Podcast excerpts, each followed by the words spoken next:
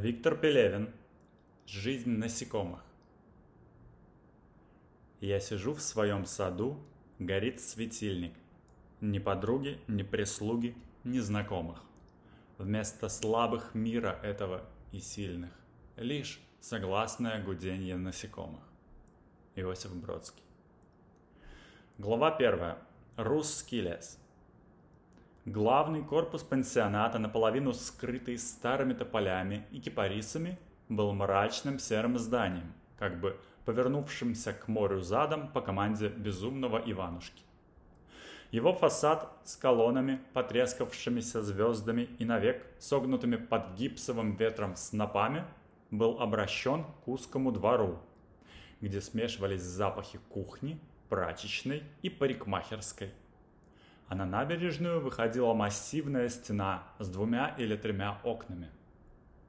В нескольких метрах от колоннады поднимался бетонный забор, по которому уходили вдаль поблескивающие в лучах заката трубы теплоцентрали. Высокие торжественные двери, скрытые в тени, опирающегося на колонны циклопического балкона, скорее даже террасы, были заперты так давно, что даже щель между ними исчезла под несколькими слоями спекшейся краски. И двор обычно пустовал, только иногда в него осторожно протискивался грузовик, привозивший из Феодосии молоко и хлеб. Но в этот вечер во дворе не было даже грузовика. Поэтому гражданин, облокотившийся на лепное ограждение балкона, не был виден никому, кроме, может быть, пары патрульных чаек, белыми точками плывших в небе. Гражданин глядел вниз и вправо, на маленький домик лодочной станции, под крышей которого помещалась воронка репродуктора. Шумело море, но когда ветер начинал дуть в сторону пансионата, можно было разобрать обрывки обращенных к пустому пляжу радиопредложений. Вовсе не одинаковые, не скроены по одному и тому же шаблону. Создал нас разными. Не часть ли это великого замысла, рассчитанного в отличие от скоротечных планов человека на многие? Чего ждет от нас Господь, глядящий на нас с надеждой? Сумеем ли мы воспользоваться Его даром? Он сам не знает, как проявят себя души, посланные им на... Долетели звуки органа, Мелодия была довольно величественной, только время от времени ее прерывало непонятное «умпс-умпс». Впрочем, особенно вслушаться не удалось, потому что музыка играла очень недолго и снова сменилась голосом диктора. Вы слушали передачу из цикла, подготовленного специально для нашей радиостанции по заказу американской благотворительной организации «Вавилонские реки» по воскресеньям по адресу «Голос Божий», близ Айдаха, США. Репродуктор смолк, и мужчина загнул указательный палец. «Ага», – пробормотал он, – «сегодня воскресенье, значит танцы будут». Выглядел он странно. Несмотря на теплый вечер, на нем была серая тройка, кепка и галстук. Почти так же был одет стоявший. Внизу небольшой южный Ленин. Посеребристая лона, увитый виноградом. Но мужчина, судя по всему, не страдал от жары и чувствовал себя вполне в своей тарелке. Иногда только он посматривал на часы, оглядывался и что-то укоризненно шептал. Репродуктор несколько минут шипел холостую, а потом мечтательно заговорил по-украински. Тут мужчина услышал за спиной шаги и обернулся. По балкону к нему шли двое. Первым шагал низенький толстяк в белых шортах и пестрой майке – Следом шел иностранец в панаме, легкой рубашке и светлых бежевых штанах с большим обтекаемым кейсом в руке. То, что это иностранец, было ясно не столько по одежде, сколько по хрупким очкам в тонкой черной оправе и по нежному загару того особого набоковского оттенка, которым кожа покрывается исключительно на других берегах. Мужчина в кепке показал пальцем на свои часы и погрозил толстяку кулаком, на что тот ответил криком. «Спешат! Прут все!» Сойдясь, они обнялись. «Привет, Арнольд!» «Здравствуй, Артур!» Знакомьтесь. Толстяк повернулся к иностранцу. Это Артур, о котором я вам рассказывал, а это Сэмюэль Сакер. Говорит по-русски. Просто Сэм, сказал иностранец, протягивая руку. Очень приятно, сказал Артур. Как добрались, Сэм? Спасибо, ответил Сэм, нормально. А что тут у вас? Все как обычно, сказал Артур. Вы себе представляете ситуацию в Москве, Сэм? Считайте тут то же самое, только несколько больше гемоглобина и глюкозы. Ну и витаминов, конечно. Корм тут хороший, фрукты, виноград. И потом, добавил Арнольд, насколько мы знаем, вы на Западе просто задыхаетесь от различных репеллентов и инсектицидов, а наша упаковка экологически абсолютно чиста. А санитарно? Простите? Санитарно она чиста? Вы ведь про кожу? Сказал Сэм. Арнольд несколько смутился. «Да», — нарушил Артур неловкую паузу. «Вы к нам надолго?» «Дня, думаю, на три-четыре», — ответил Сэм. «И вы успеете за это время провести маркетинг?»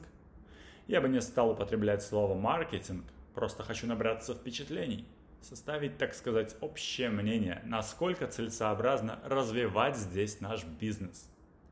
«Отлично», — сказал Артур. «Я уже наметил несколько образцов, которые в достаточной степени репрезентативны. И думаю, завтра с утречка». «О нет», — сказал Сэм, — «никаких потемкинских деревень. Я предпочитаю двигаться наугад, как ни странно, при этом получаешь самое верное представление о ситуации. И не завтра с утра, а прямо сейчас». «Как?» — ахнул Артур. «А отдохнуть? Выпить с дорожки?» «Действительно», — сказал Арнольд, — «лучше бы завтра и по нашим адресам, а то у вас сложится искаженное представление».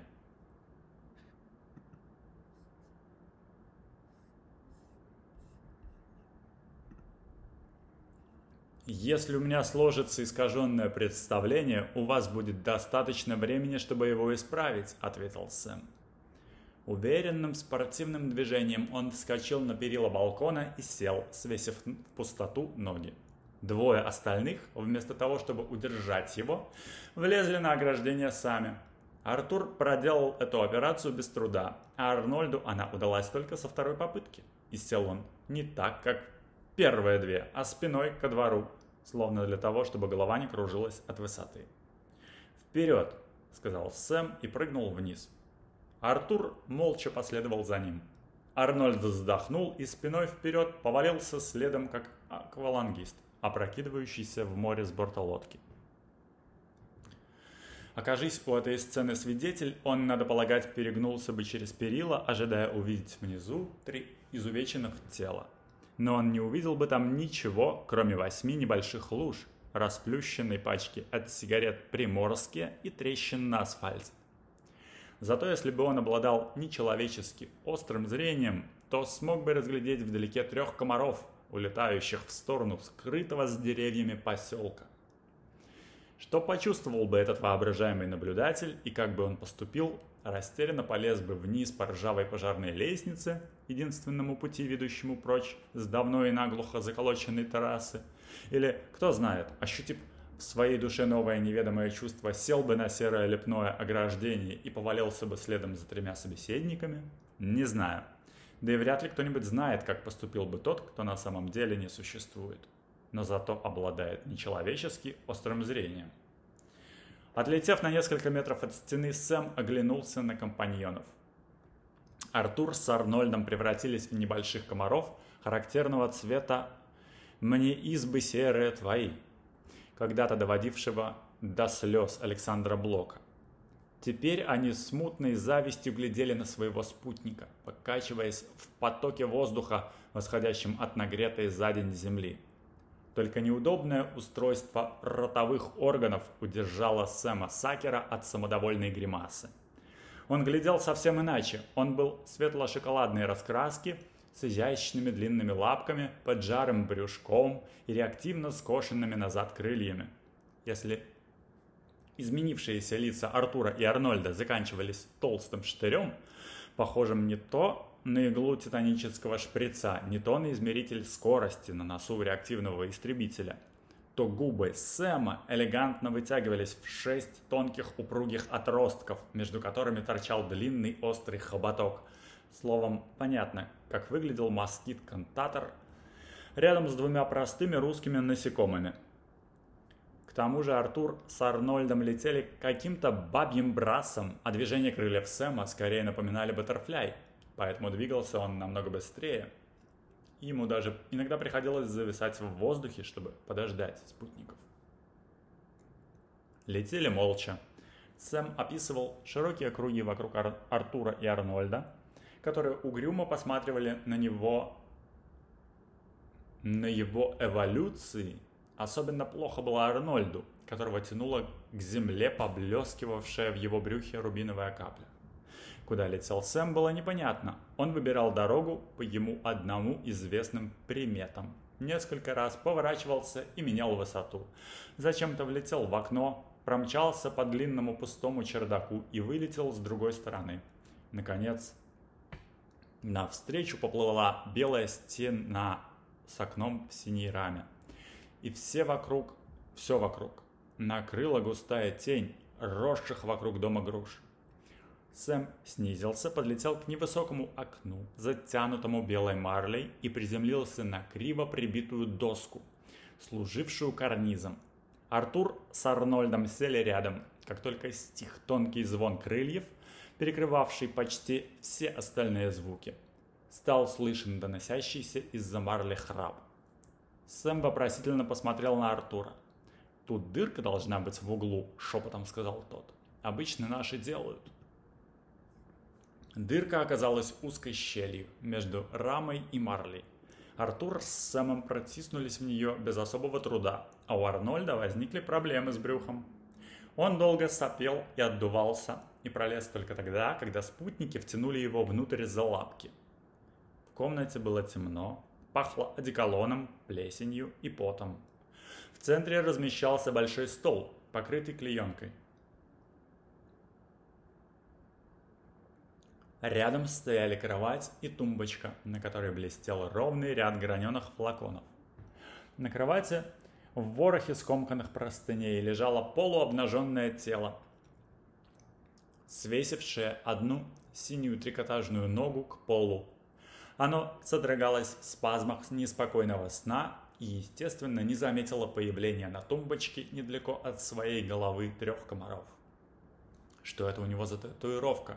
Тихо спросил Сэм, когда его глаза привыкли к полумраку. Ну, Ленин и Сталин, это понятно. А почему снизу написано «Лорд»? Это что, местный аристократ? Нет, ответил Артур, это аббревиатура. Легавым отомстят родные дети. Он ненавидит собак? Понимаете? Снисходительно ответил Арнольд. Это сложный культурный пласт. Если я сейчас начну давать объяснения, мы буквально утонем. Давайте лучше раз уж прилетели брать пробу, пока материал спит. Да-да, сказал Сэм, вы совершенно правы. Он взмыл в воздух и после грациозного имельмана надлежащим приземлился на участок тонкой и нежной кожи возле уха. «Арнольд!» – восхищенно прошептал Артур. «Ну и ну, он же беззвучно летает!» «Америка!» – констатировал Арнольд. Ты лети, присмотри за ним, а то мало ли. А ты? Я здесь подожду, сказал Арнольд и похлопал себя лапкой по брюху. Артур взлетел и, стараясь звенеть по возможности тише, подлетел к Сэму. Тот пока еще не делал лунки и сидел на буграх кожи, между которыми торчали волосы, походившие на молодые березки. Сэм встал, прислонился к одной из березок и задумчиво уставился на далекие холмы сосков в густых рыжих зарослях. «Знаете», — сказал он, когда Артур приземлился рядом, — «я много путешествую, и что меня всегда поражает, это уникальная неповторимость каждого пейзажа. Я недавно был в Мексике. Конечно, не сравнить. Такая богатая, знаете, щедрая природа, даже слишком щедрая. Бывает, чтобы напиться, долго бредешь сквозь грудной чапараль, пока не находишь подходящего места.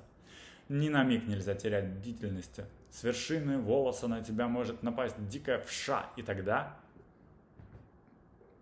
«А что, вша может напасть?» – недоверчиво спросил Артур. Видите ли, мексиканские вши очень ленивые, и им, конечно, легче высосать кровь из тонкого комариного брюшка, чем добывать пищу честным трудом. но они очень неповоротливы. Если вша нападает, обычно все же успеваешь взлететь. А в воздухе может сбить блоха. Словом, это суровый мир, жестокий, но в то же время прекрасный. Я, правда, больше люблю Японию. Знаете, эти долгие желтые пространства, почти лишенные растительности, но все же не похожие на пустыню. Когда смотришь на них с высоты, кажется, что попал в глубокую древность.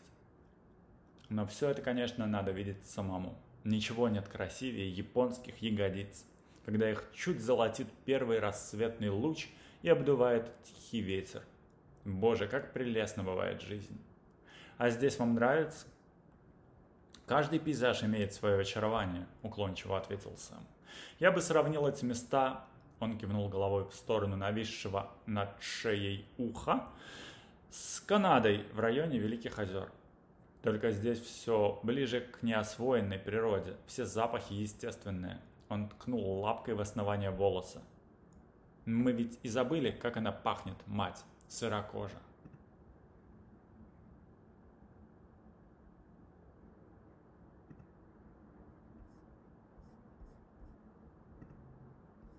По интонации, с которой Сэм произнес последние слова, Артур понял, что тот щеголяет знакомством с русской идиоматикой.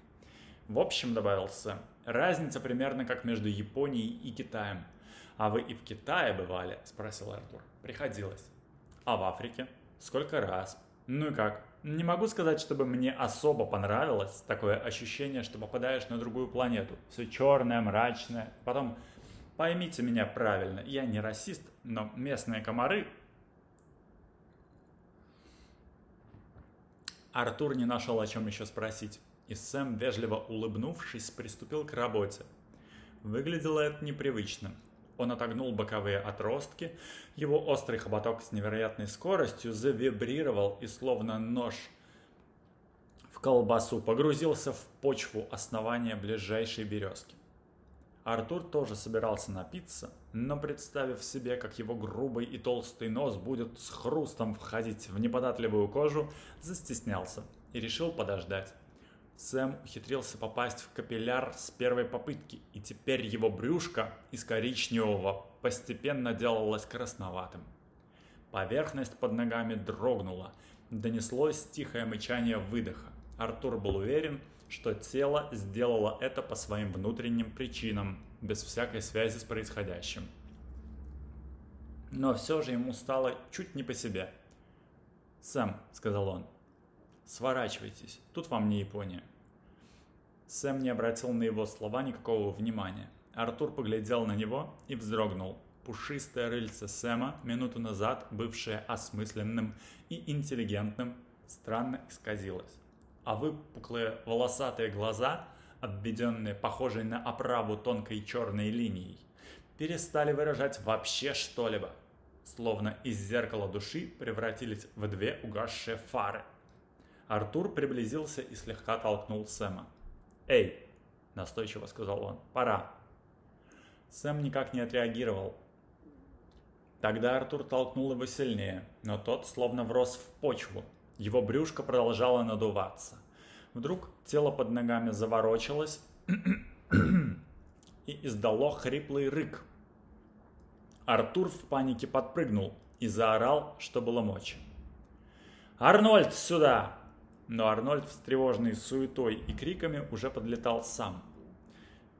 «Что ты звенишь на всю комнату? Что случилось?» «Что-то с Сэмом», — отвечал Артур. «Его, по-моему, парализовало. Никак растолкать не могу». Давай его под крылья. Ага, вот так. Осторожно, ты ему на лапку наступил. Сэм, лететь можете? Сэм слабо кивнул. Кожа, на которой они стояли, затряслась и стала корениться вправо. «Быстро вверх! Он, вста... он встает!» «Сэм, машите крыльями, потом поздно будет!» — кричал Артур, поддерживая погрузившее... погрузневшее туловище Сэма и еле успевая уворачиваться от его крыльев, бессмысленно ходящих взад и вперед. Наконец, кое-как удалось сесть на тумбочку. Тело поднялось с кровати, нависло над комарами, и в страшной тишине из-под потолка на них черной тенью понеслась огромная ладонь. Когда Артур с Арнольдом уже собирались швырнуть Сэма навстречу судьбе и взмыть в разные стороны, ладонь изменила направление, метка схватила один из стоящих на тумбочке флаконов и исчезла вверху. Раздался далекий рев пружин. Тело опять закачалось на койке. «Артур?» – тихо спросил Арнольд. «Ты не знаешь, что в этих флаконах?» «А это лес», – вдруг сказал Сэм. «Русский наш лес». «Какой лес?» «Кипр-шипр», – непонятно отозвался Сэм. «Сэм, вы в порядке?» – спросил Арнольд.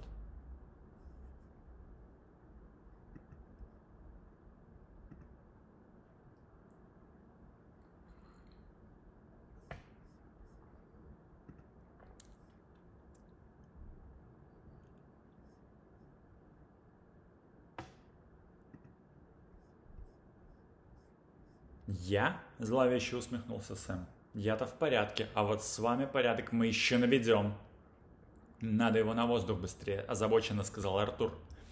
Арнольд кивнул и попытался поднять Сэма, но тот хлестнул его крылом по рылу, взмыл воздух, понесся к окну и с невероятной ловкостью проскочил сквозь узкую щель между рамой окна и марлевым экраном, за которым уже синели сгустившиеся южные сумерки. Утро следующего дня было тихим. Сползающий с гор туман затекал в кипарисовые аллеи, и сверху, казал, сверху казалось, что под его поверхностью, рассеченной параллельными зелеными дамбами, нет никакого дна, а если и есть, то очень далеко. Редкие прохожие казались чем-то вроде рыб, медленно плывущих на небольшой глубине. Их очертания были неясными и Артур с Арнольдом уже два раза снижались напрасно, приняв Сэма Сакера, за Сэма Сакера сначала размокшую коробку от телевизора, а потом маленький сток сена, накрытый куском полиэтилена.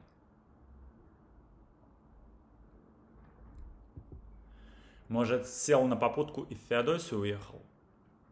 Нарушил молчание Артур. Может, может, отвечал Арнольд. Все может. Гляди, сказал Артур. Не он? «Нет», — смотревшись, сказал Арнольд, — «не он. Это статуя волейболиста». «Да нет, дальше, у ларька. Из кустов выходит». Арнольд увидел крупный предмет, издалека похожий на большой навозный шар. Предмет вывалился из кустов, покачиваясь, докатился до скамейки и плюхнулся на нее, вытянув вперед странно тонкие ноги. «Садимся», — сказал Арнольд. Через минуту они вышли из-за пустого газетного ларька. Оглядели три или четыре метра видимого пространства и сели на лавку по бокам от толстяка. Несомненно, это был Сэм. Но от того Сэма, который вчера вечером стоял на балконе пансионата, он отличался очень сильно. Дело было не в увеличившемся животе.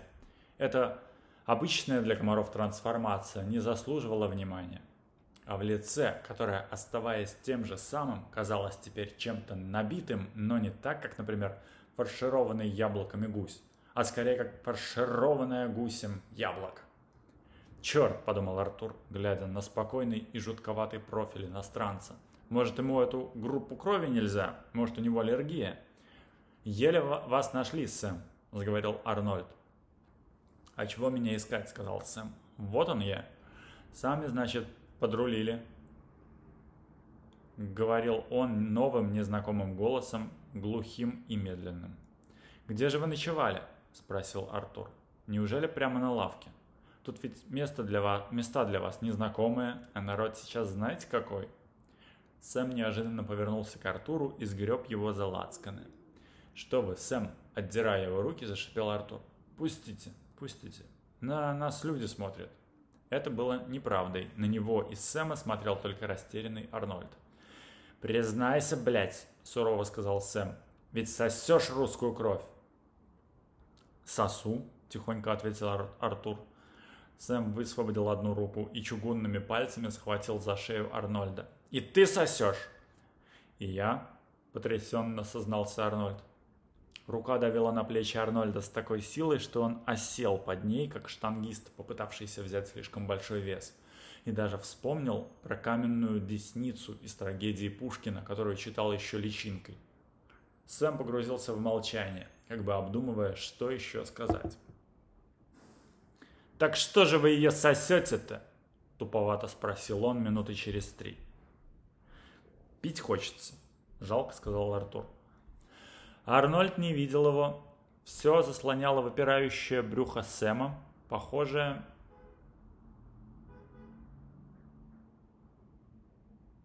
на одинокий красный парус. Арнольд почувствовал обиду за унижение в голосе товарища. «А что это за намеки такие?» – язвительно спросил он. «Мы всякую сосем». «Да и вы разве не сосете?» Я такие разговоры давно понял, просто сами высосать хотите до последней капли, и все. Вон брюхо-то какое, нам с Артуром за неделю столько не выпить. Сэм отпустил Артура и потрогал ладонью свой огромный колышущийся живот. «Вставай, страна огромная!» – пробормотал он и с напряжением приподнялся, рукой чуть не размазав Арнольда по скамейке. Запрокинув лицо вверх, он несколько раз коротко глотнул воздух, потом нагнул голову, но вместо того, чтобы чихнуть, как можно было предположить по увертюре, окатил асфальт перед собой струей темно-вишневой рвоты, пахнущей кровью и одеколоном.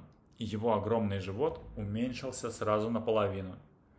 «Где я?» – озирался, озираясь, спросил он, голосом, уже немного напоминающим голос прежнего Сэма.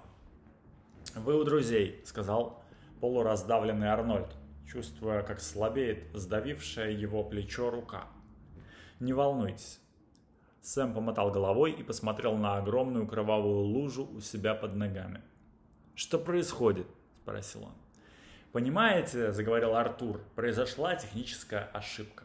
Попался бракованный экземпляр. Вы не думайте, что все у нас русский лес пьют. От этих слов глаза Сэма сразу заволокло прежней мутью, и он снова сгреб Артура с Арнольдом. «А ну пошли!» — сказал он. «Куда это?» — испуганно спросил Артур. «Увидишь! Пить им, сука, захотелось!» Увлекая за собой слабо сопротивляющихся компаньонов, Сэм сделал несколько монументальных шагов по аллее в сторону набережной, и его снова вырвало — на этот раз намного более основательно.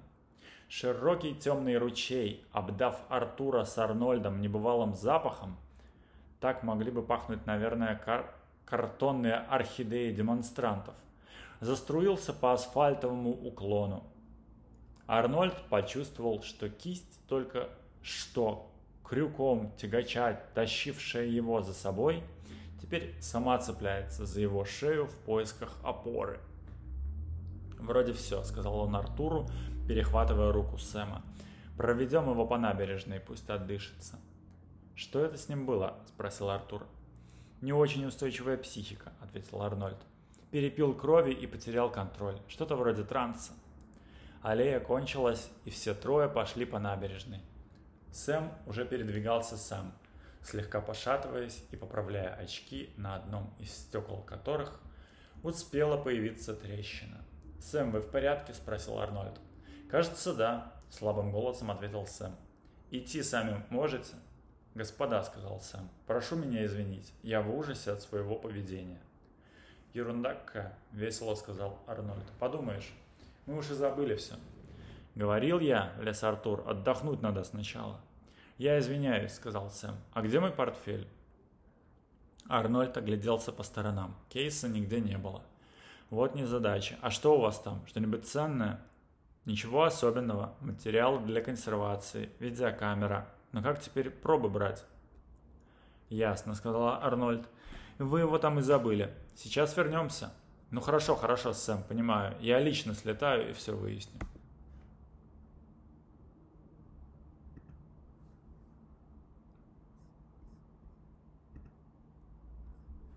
«Ну какой шквал эмоций», — проговорил Сэм. «Какой водопад чувств!» «Поверите, меня чуть не смело». Артур с Арнольдом бережно усадили худенькое дрожащее тело на лавку и устроились по бокам. Сэм мелко дрожал. «Успокойтесь, Сэм», — по-матерински зашептал Арнольд. «Видите, как вокруг хорошо и тихо. Вон чайки летают, девушки ходят, вон кораблик плывет. Красота какая, а?» Сэм поднял глаза. Сквозь туман По бетонным плитам набережной уже брели первые утренние отдыхающие. Со стороны столовой долетели два голоса. Детский, что-то неразборчиво спросивший, и авторитетный басок, также неразборчиво что-то ответивший. Из тумана появился невысокий усатый мужчина в спортивном костюме. Следом плелся мальчик с наполненной чем-то тяжелым пляжной сумкой в руке. Он догнал мужчину и пошел рядом, косясь на Сэма и его спутников. На ногах у мальчика были синие вьетнамки, и он шаркал левой ногой, потому что одна из резиновых тесемок была порвана.